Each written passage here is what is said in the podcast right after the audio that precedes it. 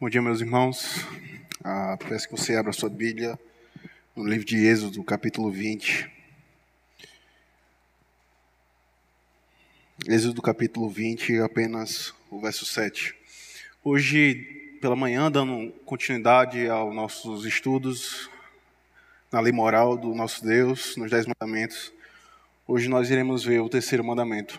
Por isso, eu peço que você abra sua Bíblia em Êxodo, capítulo 20 nós iremos, como de costume, ler o prefácio do nosso, do nosso Deus e também a, o verso 7.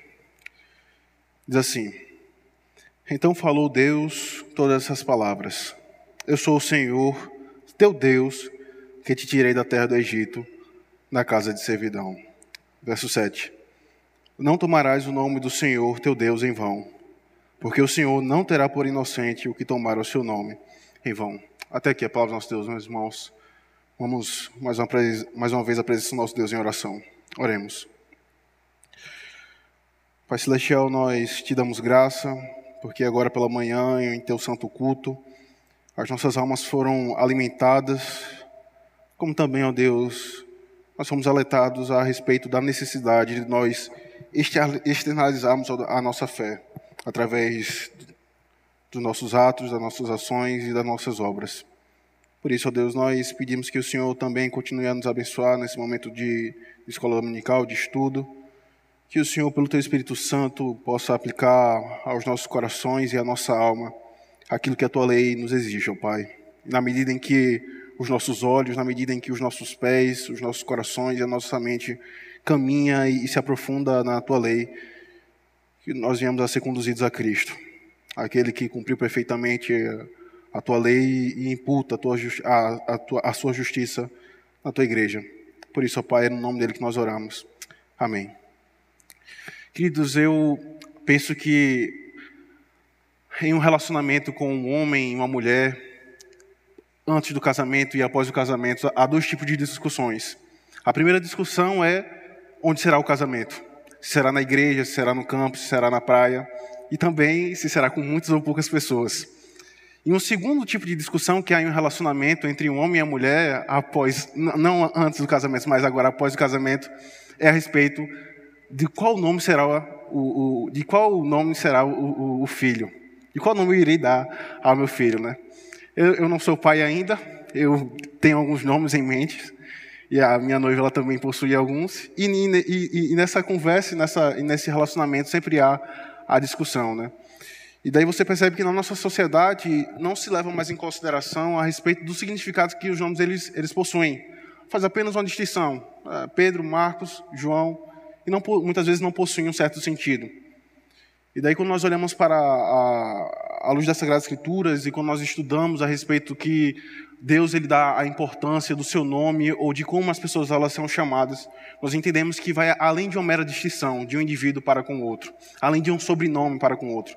Mas sempre o nome nas Sagradas Escrituras, ele é carregado de significado, peso e poder.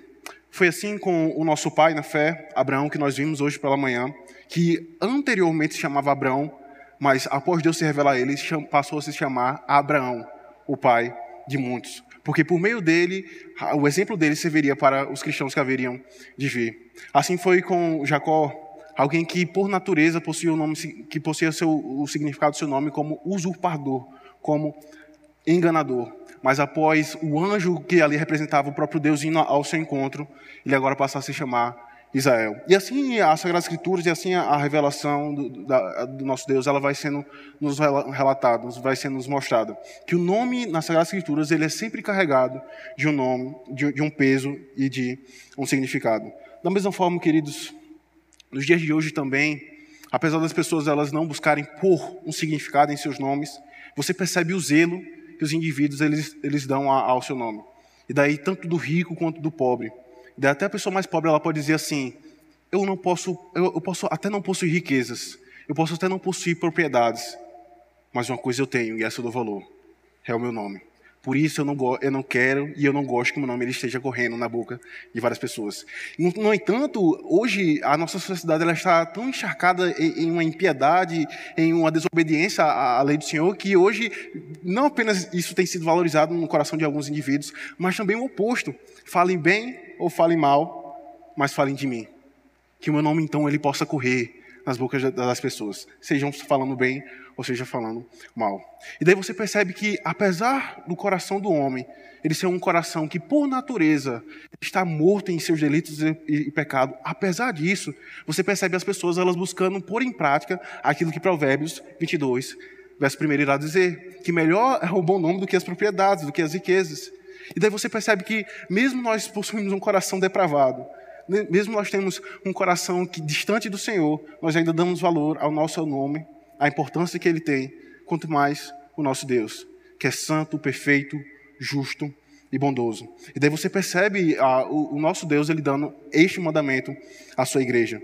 E perceba que aqui eu preciso fazer uma, uma contextualização ah, para que os irmãos possam lembrar do estudo da, dos Dez Mandamentos, que o, o Senhor ele se revelou a Moisés e Moisés, por ser o mediador entre Deus e os homens, tipificando a Cristo, ele então vai a, a Faraó e pede para que Faraó libertasse o povo da, da, do Egito, o povo da casa de servidão.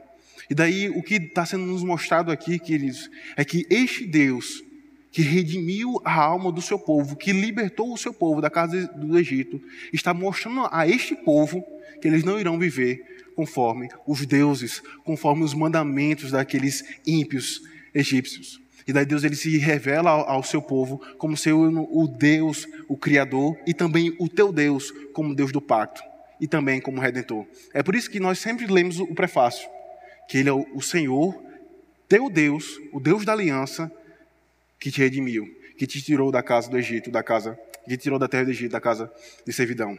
E por isso agora vocês irão viver conforme os meus mandamentos. E daí o, o, povo, em sua peregrinação, ele não vivia de acordo com a sua imaginação, nem de acordo com o seu coração, mas de acordo com a, a revelação que Deus ele progressivamente dava à sua igreja, a Israel. E daí agora quando você vai olhar lá para Deuteronômio, capítulo 5, quando o povo do Senhor iria agora adentrar a terra prometida, Deus ele novamente traz a memória da sua igreja. Vocês foram libertos por mim, eu que tirei vocês do Egito, daquela casa de servidão, e agora vocês irão agora desfrutar da promessa que eu dei a, a vocês. Mas veja, vocês não irão desfrutar desta promessa, que é a terra prometida, de acordo novamente com o seu coração, de acordo com a sua vontade, de acordo com a sua imaginação, mas novamente de acordo com a lei do Senhor. É por isso então que a lei é dada tanto em Êxodo capítulo 20 como em Deuteronômio capítulo 5. Capítulo 5. E daí, meus irmãos, como de costume, seguindo um princípio, uma lógica, nós recorremos aos nossos símbolos de fé. No caso, o breve catecismo de Westminster. E novamente eu preciso repetir: nós não usamos esses documentos para dizer que ele está em pé de igualdade das Sagradas Escrituras.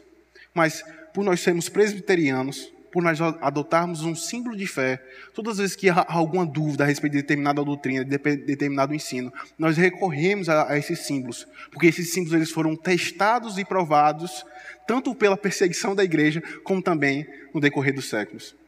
Daí você tem até um, um grande teólogo, o reverendo Gageu conhece, o Benjamin Warfield, onde ele vai dizer que os símbolos de fé e a sua confissão é, é a maturidade da fé cristã no, que diz respeito a documento, no que diz respeito à doutrina. E daí, quando você vai olhar para os nossos símbolos de fé, o breve catecismo, ele então vai dizer na pergunta 54, 55 e 56 coisas relacionadas ao terceiro mandamento. Ele então vai dizer: que exige o terceiro mandamento? Ele responde: o terceiro mandamento exige o santo e reverente uso dos nomes, títulos, atributos, ordenanças, palavras e obras de Deus. Pergunta 55. O que proíbe o terceiro mandamento?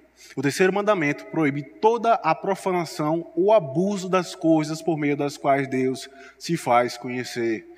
E por fim, pergunta número 56. Qual é a razão anexa ao terceiro mandamento?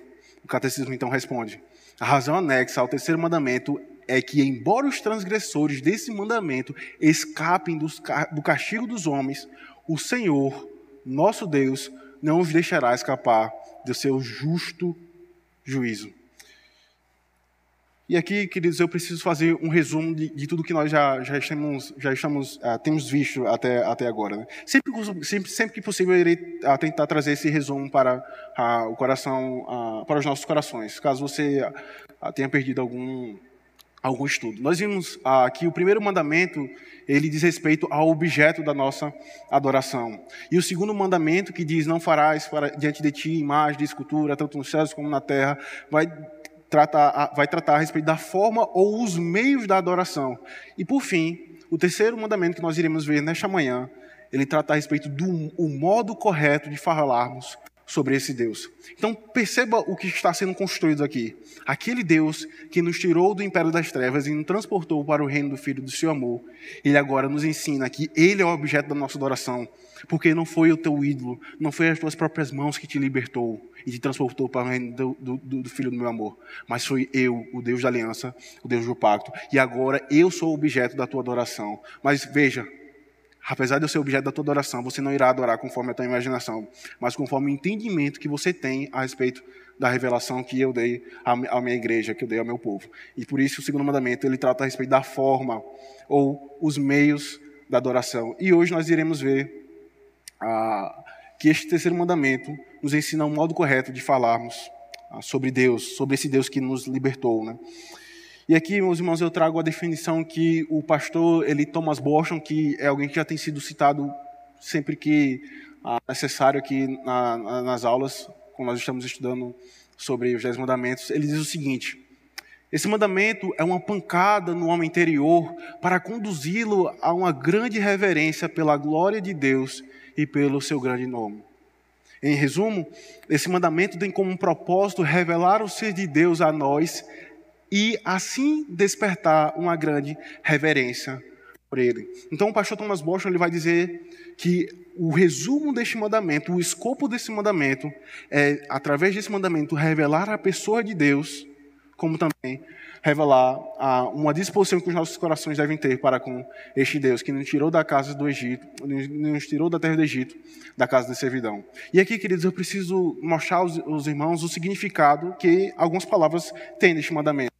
O mandamento ele então vai dizer: Não tomarás o nome do Senhor, teu Deus, em vão. A palavra tomar no hebraico, ela traz uma, uma imagem, ela traz uma, uma figura de alguém que levanta a mão e jura. Isso é tão verdade porque nos dias de hoje, após alguém se formar, após uma formatura, você então levanta o seu braço direito e faz um juramento. Independente da, da, da, profissão que você venha a exercer. Seja advogado, médico, psicólogo, professor e assim por diante.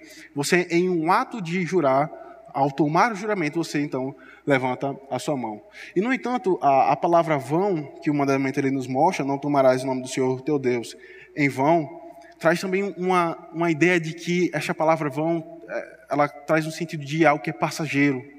E daí quando nós olhamos para Gênesis, para Abel, que era que o, seu significado traz a ideia de passageiro, justamente revelando como foi a sua vida, sua vida foi passageira. Ele nasceu e após oferecer o sacrifício ao irmão, então o matou. Então, o, o, o que esse mandamento está querendo nos ensinar, ao olharmos para o significado dessa palavra, é que você deve ter em consideração a quem você está adorando.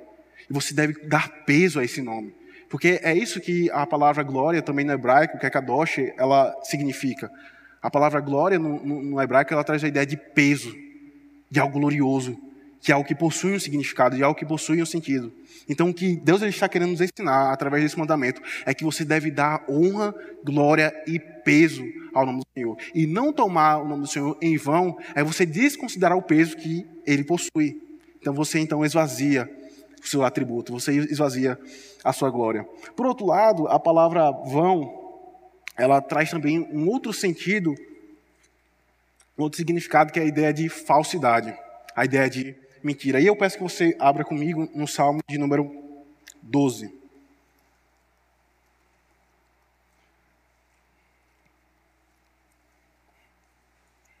Peço que você hoje ah, mantenha a sua Bíblia aberta, que hoje nós iremos ah, peregrinar, caminhar por alguns versos. Né, Perceba também que ah, o mandamento, apesar de nos ensinar, apesar dele possuir um aspecto negativo, é por isso então que ele começa com não, isso não significa que nós não devamos usar o nome do Senhor. Eu falo isso porque nós não devemos nos aproximar do Senhor de uma maneira mística, Os judeus, eles ah, liam as Sagradas Escrituras com um certo, eu não lembro agora o, o instrumento, mas eles liam com um, um, um, aparelho, com um instrumento para não tocar na lei do Senhor, para não tocar na Bíblia, para não tocar nas Sagradas Escrituras. E quando eles se deparavam com a palavra Yahvé, com o tetagrama, eles não pronunciavam a palavra Yahvé, que tem o um significado do Deus do pacto, do Deus da aliança. Eles, eles pronunciavam Adonai, que significa também Senhor, certo? Então, por isso que eu coloquei, tomar o nome de Deus com propósito e com verdade. Esse mandamento não nos ensina a nos aproximarmos do Senhor de maneira mística, sem pronunciar o seu nome. É por isso que nas orações nós ah, falamos, Senhor, abençoa a tua igreja, abençoa esse, esse, esse momento de adoração, esse momento de culto. Mas, por outro lado, esse mandamento também nos ensina a não tomar o seu nome sem propósito ou com falsidade. Por isso, Salmo capítulo 2, capítulo Salmo 12, nós iremos ler do verso 1 ao verso 4. Diz assim: Socorro, Senhor, porque já não há homens piedosos, desaparecem os fiéis entre os filhos dos homens. Falam com falsidade uns aos outros, falam com lábios bajuladores e coração fingido. Corte, Senhor, todos os lábios bajuladores, a língua que fala soberbamente. Pois dizem: com a língua prevaleceremos, os lábios são nossos. Quem é o Senhor sobre nós? E aqui, queridos, ah, trazendo esse aspecto do mandamento, de que há, há sempre um prefácio para ele ser o fundamento da nossa obediência, e a gente viu que esse prefácio ele, ele é rico em, em, conteúdo, em ensinamento. Nós precisamos entender também que o Senhor ele não apenas redime a nossa, a nossa alma, mas Ele também é o Senhor do, do nosso corpo. Ele também é Senhor da nossa língua, da nossa mente, dos nossos pensamentos, do nosso agir, do nosso pensar. Então, quando nós olhamos para esse mandamento, nós olhamos também uma importância, à luz desse salmo, que o Senhor dá para que não apenas a minha alma, não apenas o meu entendimento adore ao Senhor, mas também o meu corpo, mas também a minha língua. É por isso que os ímpios, eles não são assim. Eles dizem, que é o Senhor sobre nós? Verso 4. Pois dizem, com a língua prevaleceremos, os lábios são nossos. Quem é o Senhor sobre nós? Esse é um sentimento que não há no coração dos ímpios. Ah, pode até haver no sentido equivocado, como já eu tenho tocado constantemente nessa tecla aqui, que eles abraçam o Deus que abençoa a igreja, eles abraçam o Senhor que é Salvador, mas eles não abraçam ao Cristo que é legislador, aquele que ordena os estatutos que o seu povo deve andar. No entanto, a igreja do Senhor, quando se aproxima desse mandamento, deve entender que aquele Deus que nos tirou da terra do Egito, aquele Deus que redimiu a minha alma e diariamente tem me sustentado com a sua providência, ele também agora, ele tem todo o direito de, como Deus do pacto, de exigir uma mudança externa, como nós vimos também ah, nesta manhã. Então, há um outro pastor chamado Thomas Watson, ele diz o seguinte: a quebra desse mandamento tem a ver com a falta de conexão entre a adoração e a vida prática. Thomas Watson então ele vai dizer que quando você quebra este mandamento, você não está apenas tomando o nome do Senhor em vão, não apenas algo exterior, mas também interior, porque há uma conexão entre a falta de adoração e a vida prática. E tendo isso em mente de que a quebra desse mandamento tem a ver com a falta de conexão entre a adoração e a vida prática, um outro pregador bastante pelos irmãos e já citado várias vezes aqui na igreja, é o Charles Spurgeon dizer: Deus nos livre de sermos anjos nas ruas, santos na igreja e demônios em casa. E no seminário você sempre escuta não apenas aquela parte teórica, não apenas aula de hebraico, não apenas aula de grego, mas sempre que possível os, os professores eles trazem uma pastoral para os alunos. Eles compartilham experiências que eles já viveram tanto em gabinete como também na igreja. E não é, e não é raro nós ouvirmos coisas do tipo: Pastor, ah, eu gostaria que o meu marido ele vivesse na igreja. Seria uma bênção se ele vivesse na igreja, porque na igreja ele é um santo, ele é um anjo, mas em casa, misericórdia. Ou talvez o marido diga: Eu gostaria que minha esposa ele viver, ela vivesse na igreja, porque na igreja ela é submissa, ela demonstra respeito a mim, mas na igreja, mas em casa, ela é totalmente o oposto. E não apenas isso, o meu filho na igreja, ele é alguém que senta, comporta, fica comigo na adoração, mas em casa é um, um filho rebelde. E quando nós olhamos para esse mandamento, queridos, à luz desses dois homens, além desses dois pastores que eles falaram, esse mandamento, ele tanto diz respeito com a adoração, como também com a vida prática. Porque a minha vida prática ela é um reflexo do que há no meu coração, do que há na minha alma. Se eu não adoro ao Senhor de maneira correta, se a minha alma não anela os seus atos, também, no decorrer da minha semana, novamente, como nós vimos nessa manhã, será uma mentira, será uma farsa, será uma bajulação. E daí, eu peço que você abra em Isaías, capítulo 1. E daí nós vamos ver esse paralelo que há entre a adoração e a ausência da vida prática à luz desse mandamento. Isaías, não é um livro difícil de se, de se achar, fica logo após os Salmos, Eclesiastes, depois de Eclesiastes você acha Isaías.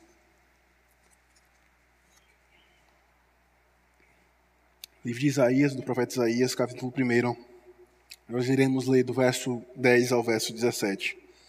Eu não, não estou pedindo para que algum irmão possa ler, porque ah, tem, tem irmãos em casa e eles precisam ouvir também ah, e acompanhar. Diz assim: Ouvi a palavra do Senhor, vós príncipes de Sodoma, prestai ouvidos à lei do, do nosso Deus, vós povo de Gomorra. De que me serve a minha multidão de vossos sacrifícios, diz o Senhor. Estou farto dos holocaustos de carneiros e da gordura de animais cevados, e não me agrado do sangue de novilhos, nem de cordeiros, nem de bodes. Quando vindes para comparecer perante mim, quem vos requereu o sol pisar nos meus átrios? Não continueis a trazer ofertas vãs.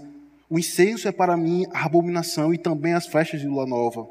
Os sábados e a convocação das congregações, não posso suportar iniquidade associada ao ajuntamento solene as vossas festas da lua nova e as vossas solenidades, a minha alma aborrece, já me são pesadas, estou cansado de as sofrer.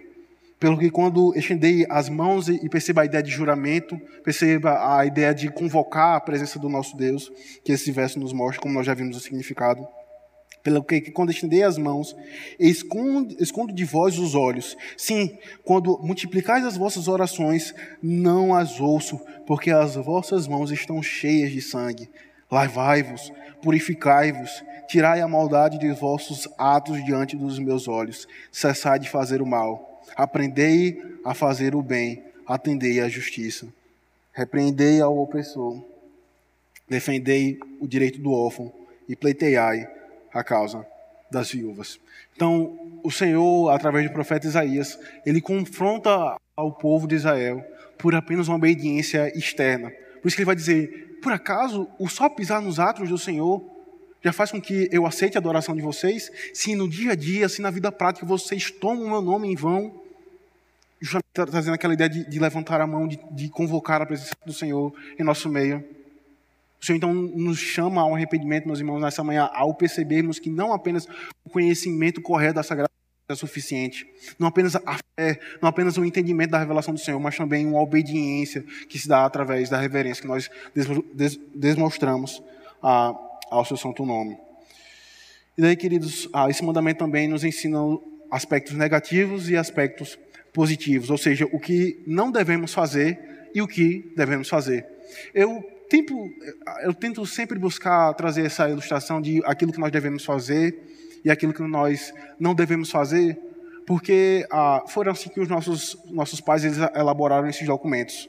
E perceba que isso não é algo ilógico, não é algo sem sentido, porque nenhum cristão, nenhum crente vive apenas pelo lado negativo da lei. Não apenas não faça, não faça, não faça. Mas o povo do Senhor também, a lei do Senhor também é acompanhada de promessas, de dádivas. Por isso, então, o oposto de não tomar o nome do Senhor em vão, nós iremos ver que é santificar o seu nome, reverenciar os seus atributos e temê-lo como o Deus do pacto. Mas antes de nós ah, olharmos isso de forma detalhada, nós iremos ver o que significa ah, os aspectos negativos, ou seja, o que, não, o que nós não devemos fazer. Então, em primeiro lugar, não devemos usar o nome de Deus para sustentarmos mentira. E novamente, queridos, não é errado nós tomarmos o nome do Senhor. Não é errado nós usarmos o seu nome com propósito, com a finalidade. Isso fica claro, por exemplo, quando nós eu falo nós, a igreja do Senhor, traz os seus filhos aqui à frente e promete diante do Senhor, no nome do Senhor, que irão ah, ensinar os seus filhos nos estatutos do Senhor, irão trazer ele à casa do Senhor e assim por diante. Então perceba que o que esse mandamento nos proíbe é nós usarmos o nome do Senhor para sustentarmos a mentira. Isso fica muito claro, por exemplo, no dia de hoje, não somente no dia de hoje, mas isso é, já é antigo, né? Quando um indivíduo fala assim, eu juro por tudo, ou eu juro por Deus.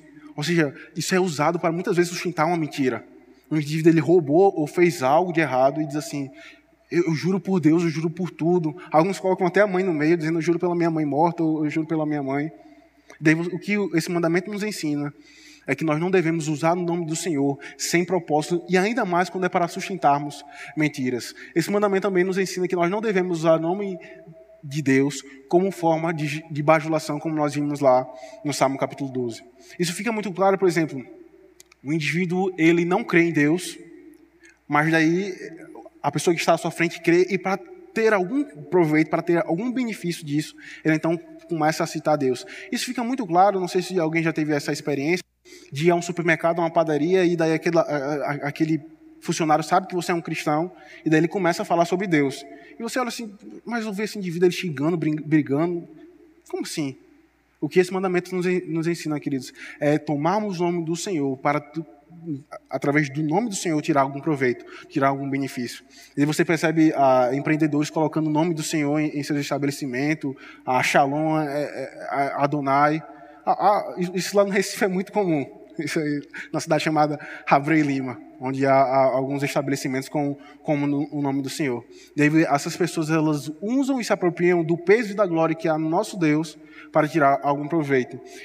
Isso também fica muito claro ah, quando algumas jovens, ou até mesmo jovens, homens, são iludidos quando eles estão buscando em um relacionamento.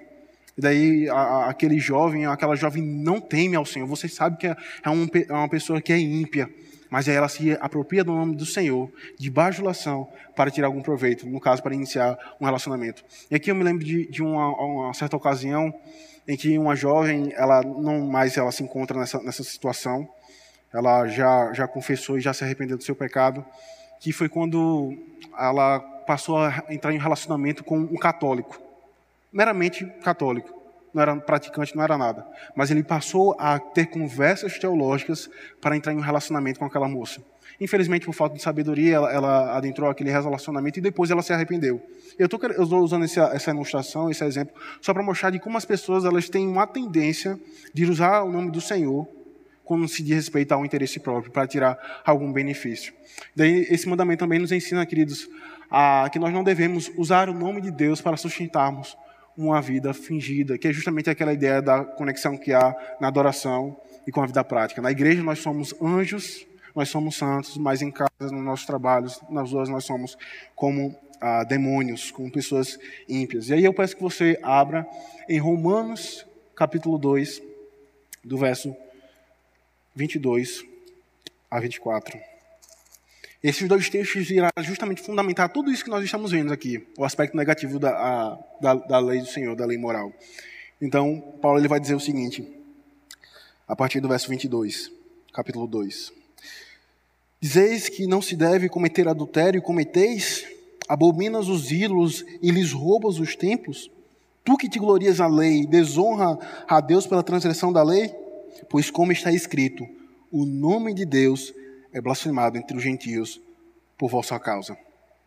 Perceba que ah, Paulo ele não está tratando apenas de um, de, um, de um mero aspecto interno, não apenas de um mero aspecto intelectual mas o que Paulo estava condenando naqueles homens, naqueles irmãos, era justamente esse aspecto externo de como eles viviam diante do, dos outros homens. E pela providência do Senhor, tanto o texto que nos chamou ao arrependimento nessa manhã, como esse também nos chama ao arrependimento, justamente por esse, aspecto externo. Né? Como o presbítero Eduardo também orou a respeito da omissão que nós damos à lei do Senhor. Daí o que Paulo está nos confrontando aqui é por causa do vosso procedimento é que o nome do Senhor tem sido blasfemado. E perceba que o nome do Senhor é o próprio Senhor. O nome de Deus é o próprio Deus. E daí você percebe que o nome de Deus não é meramente, não é, é meramente algo ah, linguístico, Não apenas que nós devemos gravar o nome do Senhor, mas o nome de Deus é o próprio Deus. Ele se revela e ele se revelou aos nossos pais e ainda continua se revelando à igreja do Senhor. Assim foi com Abraão ao dizer: Eu sou uh, o Deus Todo-Poderoso. E assim foi com Moisés: Eu sou. Daí você percebe o privilégio que a igreja do Senhor tem ao possuir toda a revelação em nossas mãos, onde nós possuímos todos os nomes do Senhor disponíveis para o benefício da, da nossa alma. Isso, fica, isso muito claro na nossa mente, porque nós pensamos que nós fugimos da, da quebra desse mandamento ao dizer, não, eu não falo, meu Deus, quando eu estou com raiva ou por brincadeira. Mas a nossa prática e a forma como nós vivemos também é uma quebra desse mandamento se nós não vivemos conforme a lei do Senhor. Isso é tão verdade porque ah, as pessoas falam, poxa, mas Fulano não era cristão, não não se dizia evangélico. Eu percebo que um ímpio não está questionando você, sua, sua doutrina, sua igreja, mas ele entende você como um cristão, ou seja, você carrega o nome de Cristo. Você não carrega, é, por isso que Paulo vai dizer, não sou eu mais que, não sou eu que vivo, mas Cristo vive em mim. E esse viver que vivo, eu vivo pela fé no Filho de Deus, que se encarnou e que se entregou por mim. Então, quando nós ah, não obedecemos à lei do Senhor, tanto em nosso íntimo, no nosso lar, como também em nosso trabalho, na universidade, na, na escola, onde for, nós também blasfemamos contra o nome do Senhor. É por isso que, novamente, o pastor ele até usou na, na introdução dele nesse sermão, dizendo que pessoas hoje, a, a, quando fulano é crente, Deus me livre de ser igual a esse indivíduo aqui, se ele, se ele é crente, né? E daí, queridos, eu peço que você abra agora em 1 Pedro, capítulo 2, se Paulo ele nos confronta a respeito do nosso procedimento e como o, Senhor, o nome do Senhor tem sido blasfemado, tem sido profanado, Pedro agora também nos instrui o que nós devemos fazer. E aí nós já vamos introduzindo, fazendo essa transição entre o que não se deve fazer e o que deve ser feito. Então, primeira carta de Pedro, capítulo 2, verso 11 e 12. Diz assim: Amados, exorto-vos, como peregrinos e forasteiros que sois, a vos absterdes das paixões carnais que fazem guerra contra a alma, mantendo, mantendo exemplar o vosso procedimento no meio dos gentios, para que naquilo que falam contra vós outros, como de malfeitores, observando-vos em vossas boas obras, glorifiquem a Deus no dia da visitação. E daí, se, por um lado, Paulo nos repreende, ao dizer que por causa do nosso procedimento o nome do Senhor tem sido blasfemado entre os gentios, Pedro agora ele nos chama a uma posição oposta a essa, que é de nós sermos exemplos através das nossas boas obras, de maneira que ainda que nós venhamos a ser convocados em um tribunais, pelo fato de nós sermos cristãos, não haverá nada para nos acusar. E daí certo puritano ele dizia da seguinte forma: ainda que Satanás ele se materialize aqui na minha frente, ele sai apontando cada um dos meus pecados. Apesar disso, eu estou unido a Cristo. E não é mais o meu nome, mas é o nome de Cristo que carrega em mim. E esse nome que eu carrego é a sua justiça. Daí você percebe, meus irmãos, que apesar de nós sermos acusados, e, e não, eu estou trazendo agora para um aspecto mais da alma do indivíduo, e que por vezes a nossa consciência se sente ferida, onde Satanás, justamente com seus anjos, tenta nos condenar, ao dizer que não, você não pode se aproximar do Senhor, falte a casa, porque você não está, você está em pecado, não vá à casa do Senhor porque a tua adoração será como uma profanação a Deus. Mas aí nós somos lembrados de que, apesar da nossa inconstância, da nossa hipocrisia e da, da falta de permanecermos na lei do Senhor, isso não, não, não é uma, um, um, uma canção para nós continuarmos em nosso pecado. Ah, eu sou, eu sou pecador mesmo, eu não consigo cumprir a lei do Senhor. Não é isso que o Evangelho nos ensina. Mas é que, apesar disso, nós somos chamados, na adoração ao Senhor, a sermos lembrados do Evangelho. De como Cristo, Ele coloca a sua justiça na sua igreja. De como agora não sou eu que vivo, mas Cristo vive em mim. E agora, meus irmãos, o que é que nós devemos fazer? Perceba que esse versículo foi uma transição para aquilo que nós devemos fazer. Então, a primeira coisa que nós devemos fazer é santificar o nome de Deus. E se algum irmão já pegou Mateus capítulo 6, do verso 9, nos é ensinado e nos é instruído a respeito de quê? Mateus capítulo 6. Como? A oração do, que é conhecida como a oração do Pai Nosso. E a primeira coisa que o Cristo, aquele que cumpriu perfeitamente a lei do Senhor, e por isso é que nós não somos condenados, ele agora nos ensina como nós devemos obedecer a este terceiro mandamento. E a primeira coisa que eu preciso ter em mente no meu proceder e no meu lidar com aquele Deus do pacto que redimiu e que diariamente me sustenta é que eu devo santificá-lo através da minha vida, dos meus pensamentos e das minhas obras. E, ah, então, Mateus capítulo 6, só para que os irmãos possam comprovar com a, e bater e conferir com aquilo que eu estou dizendo. Mateus capítulo 6, verso 9. Portanto, vós orareis assim: Pai nosso que estais nos céus, santificado seja o teu nome. Então eu preciso ter em mente que primeiro, Deus, ele não é o meu colega e por isso eu não posso tratar de qualquer forma. Ele não é o meu chapa, ele não é a minha colega que eu, no, no final da tarde, eu tomo café com ela. Mas ele é um Deus que está distante de mim ele está nos céus, mas ao mesmo tempo, através da sua condescendência, ele se faz presente, e por isso ele é o Deus de Emmanuel, o Cristo encarnado que redimiu a nossa alma. Mas você precisa entender que, por natureza, há esse distanciamento entre o homem e Deus. E ao, ao entendermos isso, nós então damos o passe seguinte, que é: eu devo santificar o seu nome. Porque, novamente, seguindo aquele princípio, que resume basicamente esse mandamento: que o nome de Deus é o próprio Deus. O nome de Deus é o próprio Deus. Isso fica muito claro porque ah, quando alguém fala assim, ah, Ageu, ah, Ageu é, é, é, é, pastor Ageu, ele é alguém, gente boa, gente fina, ah, um homem piedoso, um homem crente. E daí você percebe que o nome do indivíduo está entrelaçado a quem ele é, ao seu caráter, aquilo que ele faz ou deixa de fazer. Então isso precisa ficar muito claro, meus irmãos, que o nome de Deus é o próprio Deus. E eu peço que você abra novamente agora, no Antigo Testamento, Isaías, capítulo 8, verso 13. Para você ver que esse ensinamento não está somente no Novo Testamento, não é apenas Cristo que nos ensina, mas desde o Antigo Testamento, essa ideia de nós santificarmos aquele que nos redimiu, aquele que nos salvou, é também anunciado e pregado desde o do Antigo Testamento. Então, Isaías, capítulo 8, do verso 13. Diz assim: Ao Senhor dos exércitos, a Ele santificai, seja Ele o vosso temor, seja Ele o vosso espanto. De novo, ao Senhor dos exércitos, a Ele santificai, seja Ele o vosso temor, seja Ele o vosso espanto.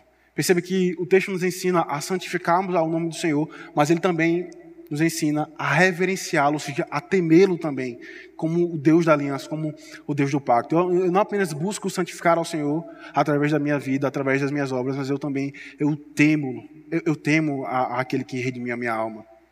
E daí você percebe que muitas vezes essa, essa reverência, esse temor está tão distante nos dias de hoje, tanto no, no mundo como na igreja do Senhor. E daí, se há algo que nos humilha, e se há algo que nos confronta, é quando nós olhamos para o texto de Tiago, que nós vimos nessa manhã. Que eu, que fui redimido por Cristo, e agora carrego o seu nome, muitas vezes eu não temo quebrar o seu mandamento. E daí você percebe que os demônios, apesar de serem impossível a eles a, salvação, eles tremem e temem, porque eles conhecem, sabem quem é Deus. E daí você percebe que a igreja do Senhor hoje se porta de maneira irreverente no culto a Deus não, não teme quebrar os seus mandamentos. Interessante, isso, interessante entendermos isso, porque João Calvino, em sua, em sua Instituta, no livro 1, ele vai dizer: chamo de piedade um sentimento sincero que ver a Deus como Pai o reverencia como o Senhor.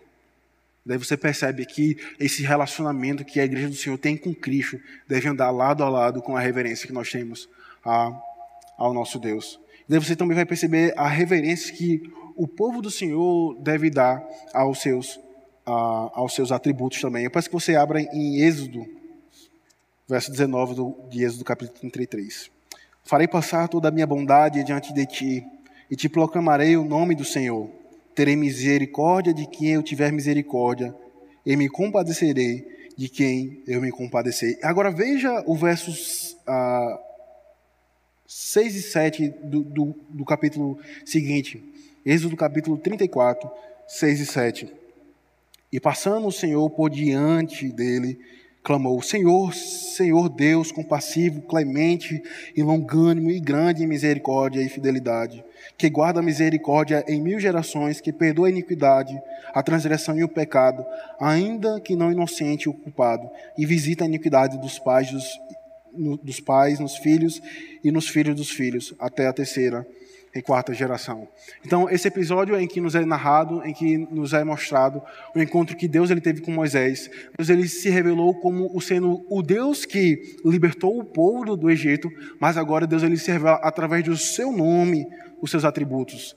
Por isso que o, o, o verso 19 do capítulo 33 vai dizer: Farei passar toda a minha bondade diante de ti e te proclamarei o nome do Senhor.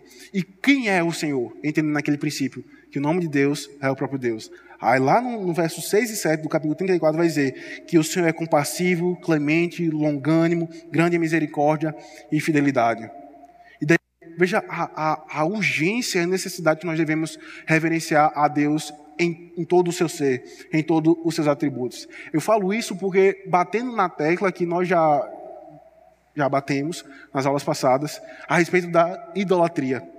A idolatria, o que é idolatria? Ela não é apenas se curvar diante de uma imagem, mas é o indivíduo que pega os atributos do Senhor e transfere ao seu ídolo. E daí, eu que estou aqui no Brasil, no Japão, na Austrália, na China, o que for, eu oro a um santo, eu oro a Maria.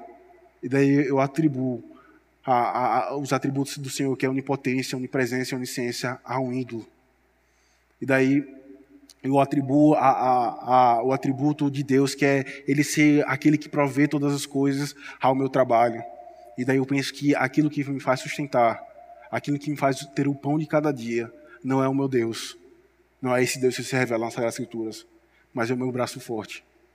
Daí você percebe que nós devemos reverenciar os atributos do Senhor, porque os atributos do Senhor revelam o seu ser, revelam a sua pessoa. E por fim, meus irmãos, ah, nós devemos temê-lo como o Deus do pacto.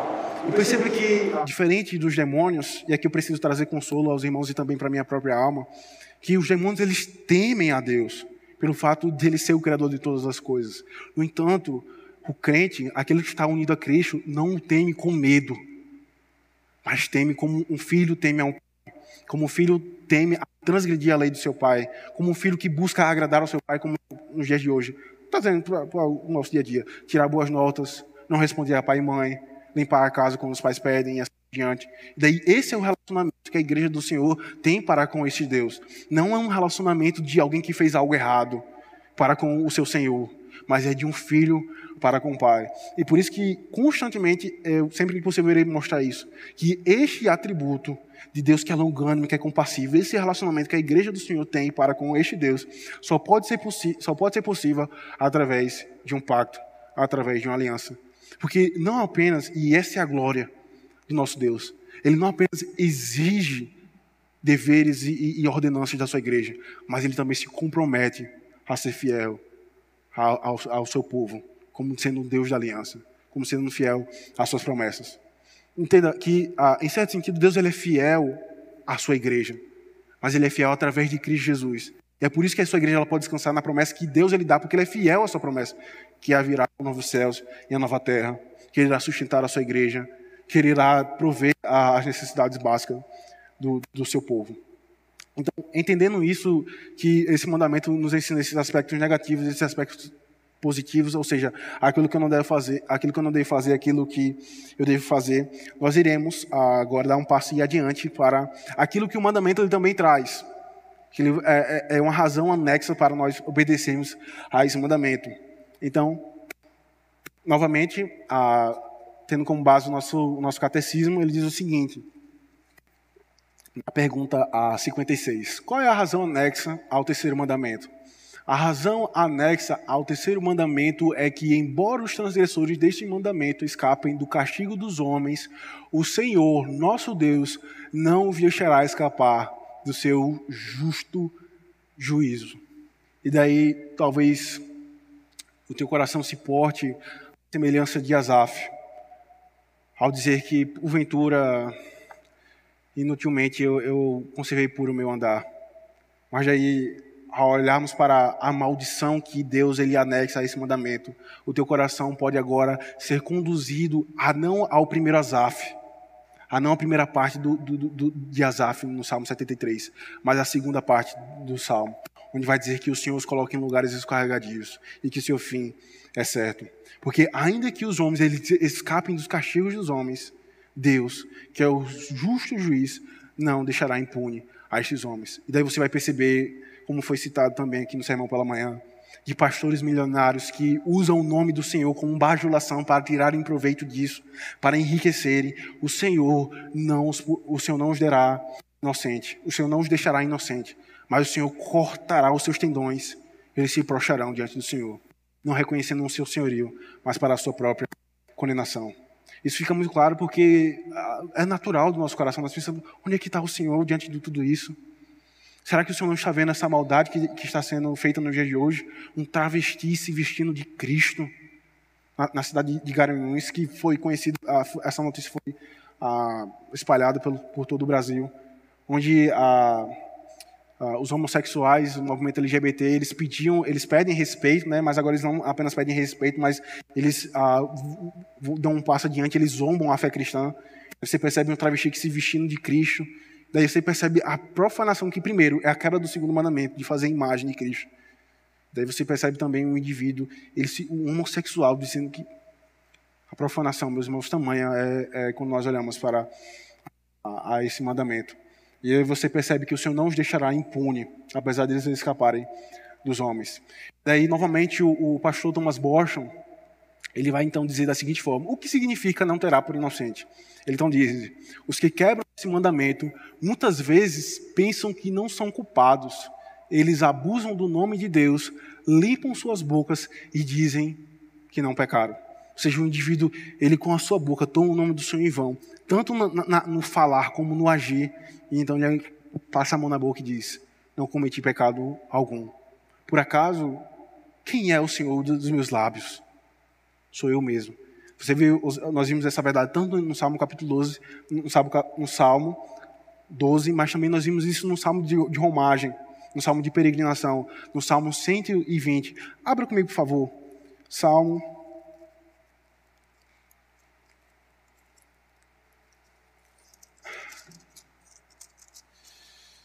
primeiro salmo de, de romagem, ou de, degra, de degraus. Do verso 1 ao verso 3, ele diz assim: Na minha angústia clamo ao Senhor, e ele me ouve. Senhor, livra-me dos lábios mentirosos da língua enganadora. Que te será dado ou que te será acrescentado, ó língua enganadora? E daí a sentença: setas agudas do valente e brasas vivas de zimbro. A ideia era de uma, uma, flecha que era apontada e na ponta dessa flecha era, era, era, é, é, é, havia fogo, havia combustão. Daí a, a, ideia é que o Senhor não deixará impune aqueles que com a sua língua professam bajulação, mentira e profanam, e profanam o nome do Senhor. E veja o, o texto base que o pastor Thomas Boschon ele usa para mostrar essa verdade. Abra agora em Atos capítulo 12, Atos dos Apóstolos capítulo 12. E veja como que o Senhor, ele, ele leva a sério o seu nome, porque o seu nome carrega a sua glória. Já estou caminhando para o fim, meus irmãos. Falta apenas um slide. Atos, capítulo 12. Vamos ler do, do verso 20 ao verso, ao verso 23. Diz assim: Ora, havia séria divergência entre Herodes e os habitantes de Tiro e de Sidom. Porém, estes, de comum acordo, se apres apresentaram a ele, e depois de alcançar o favor de Plasto, camarista do rei, pediram reconciliação, porque a sua terra se abastecia do país do rei. Em dia designado, Herodes, preste atenção, vestido de traje real, assentado no trono, dirigiu-lhes a palavra, e o povo clamava é voz de um Deus e não de homem. Daí você vai olhar para o verso 24. Verso 23. No mesmo instante, um anjo do Senhor o feriu, por ele não haver dado glória a Deus, e com, e com medo de vermes, respirou. Perceba que o texto não nos relata, o texto não nos mostra que Herodes ele se disse como Deus, mas foi o povo que clamava, é voz de Deus e não de de homem. E qual foi o pecado de Herodes? Ele se calou e tomou a glória de Deus. Mas qual é a consequência, meus irmãos? Texto vai dizer então que o anjo do Senhor o comeu como verme, ele expirou. Daí quando você vai olhar para essa verdade no Antigo Testamento, fazendo esse paralelo, você percebe o povo do Senhor, você percebe, na verdade, Faraó se portando como Deus, dizendo: quem, quem, quem, quem sou eu para dar ouvidos a esse Deus que Moisés está revelando a mim? Não irei deixar, não irá, não irei deixar o povo do Senhor a sair. Mas aí então o Senhor manda os seus anjos, praga, pestes, o próprio anjo da, da morte. Daí você percebe que aqueles que se portam no lugar de Deus, o Senhor não os deixará impune. Veja se não, não é assim que o Papa ele se porta. E é por isso que ah, os nossos pais, os puritanos que elaboraram a confissão de fé, eles entendiam que o Papa ele é o anticristo. Certamente, devido ao contexto que eles estavam vivendo, eles puderam afirmar aquilo que o Papa era o anticristo, mas eles afirmavam que o cargo em si, o papado, é o anticristo, porque ele se coloca no lugar de Cristo. E essa ideia, o grande pontífice, ou seja, o grande sumo sacerdote, isto é, aquele que liga o homem a Deus. Mas o que é que Hebreus, o que é que o livro de Hebreus de um modo geral vai dizer? Em especial o capítulo 4, que serve como consolo para a igreja do Senhor. Meus irmãos, tenhamos ousadia para nos adentrarmos ao Santo dos Santos, porque Cristo é o nosso grande sumo sacerdote. Daí você percebe o Papa tomando a glória que é devida a Cristo para si. E é por isso que quando você vai ler a, confissão, você percebe que ah, é retratado que o papado ele é o anticristo. E como, e como, e como nós vimos ah, do, domingo passado, eu lembrei aqui rapidamente, de que a nossa indignação é, muitas vezes se dá pela, pela, pela, pela glória que, pela, pela nossa honra, e não pela honra de Cristo. E daí Paulo e Barnabé eles foram perseguidos, mas quando uma só vez eles foram confundidos por deuses, por ídolos, quando a glória estava sendo dada a ídolos e não a Cristo, eles rasgaram as vestes. Ou seja, a nossa indignação, como nós já vimos, ela muitas vezes ela se dá de forma seletiva. Daí você fica indignado quando alguém faz alguma piadinha com o teu nome, mas quando é com Cristo você fica calado. Você fica indignado quando o filho teu quebra alguma coisa da, da tua casa. Mas você não fica indignado quando ele toma o nome de Deus, quando está jogando algum jogo ou fazendo alguma coisa. Você percebe que a nossa indignação ela é muito a gourmet muito seletiva, né? E por fim, meus irmãos, que exige o terceiro mandamento? O terceiro mandamento exige o santo e reverente uso dos nomes, títulos, atributos, ordenanças, palavras e obras de Deus. Veja o que Êxodo capítulo 6, do verso 2 a 3 vai dizer. Falou mais Deus a Moisés e disse: Eu sou o Senhor. Apareci a Abraão, a Isaac e a Jacó como Deus Todo-Poderoso, mas pelo meu nome, o Senhor, não lhe foi conhecido. Daí você pensa, poxa, o que o texto está querendo dizer? Que ele não se revelou como o Senhor, como Deus do pacto, como Deus da aliança. A Abraão, Isaac e Jacó. Veja, queridos, o uso do nome de Deus na revelação. E daí nós precisamos entender o progresso da revelação que o Senhor estava dando à sua igreja. Daí você precisa entender que a forma como Deus, como Deus ele se revelou a Abraão não era como o Senhor, Yahvé, mas como o Deus Todo-Poderoso. Porque aquele nome, aquele atributo do Senhor fazia sentido de maneira palpável para aquilo que estava passando. E o que é que Abraão estava passando? Um homem de 99 anos de idade, já, já idoso, já velho, iria agora ter um filho? Daí a gente percebe que hoje a pessoa com 30 anos já sente dor na, na, nas costas, não consegue nem passar o dia ah, com vigor. Imagine um homem com, com 99 anos de idade, que agora recebe a promessa de que haveria de, de, de, dar, dar, um, de dar um filho. Daí você percebe o Senhor se revelando como o Deus Todo-Poderoso. E daí quando você vai olhar para Moisés, Daí você percebe que Deus ele se revela como todo-poderoso, mas também como Yahvé, como Deus do pacto. Justamente mostrando que o Deus que é o Criador de todas as coisas, esse Deus, através da sua condescendência, ele redime a sua igreja. Então libertar, libertou o seu povo do Egito, da casa de servidão. Daí você percebe o privilégio que a igreja de Cristo tem ao ter em mãos toda a revelação das Sagradas Escrituras. E daí, novamente, nós vamos fazendo referência, sempre que possível, àquilo que nós temos visto dominicalmente, daquilo que nós vimos com Cornélio e que o puritano Matthew Henry vai dizer que o pouco da revelação que foi dada àquele homem ele então tirou proveito. E a pergunta que surge aos nossos corações é: o quanto da revelação nós temos tirado proveito? Perceba que nós temos todos os atributos, todos os nomes do Senhor, porque a linguagem não, não pode limitar a Deus. E daí nós confiamos ah, em homens, em, em carros, em cavalos, nós confiamos no Estado para prover as necessidades, mas aí nós não confiamos no nosso Deus, no Deus da aliança. Eu falo isso porque, e quando o auxílio emergencial acabar? Será que o nosso coração, para aqueles que necessitam, será que o nosso coração entrará em desespero ou irá confiar no Senhor, que é o meu pastor e nada faltará?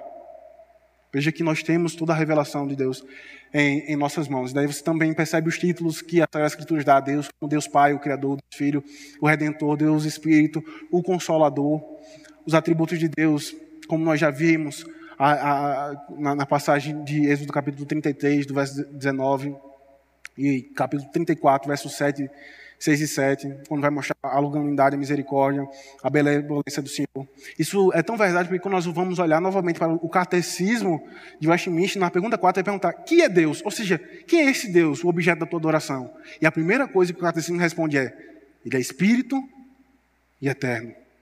E você precisa entender que o homem, em algumas ocasiões e às vezes, é bom, mas nós somos eternamente bons. Mas o Senhor, Ele é.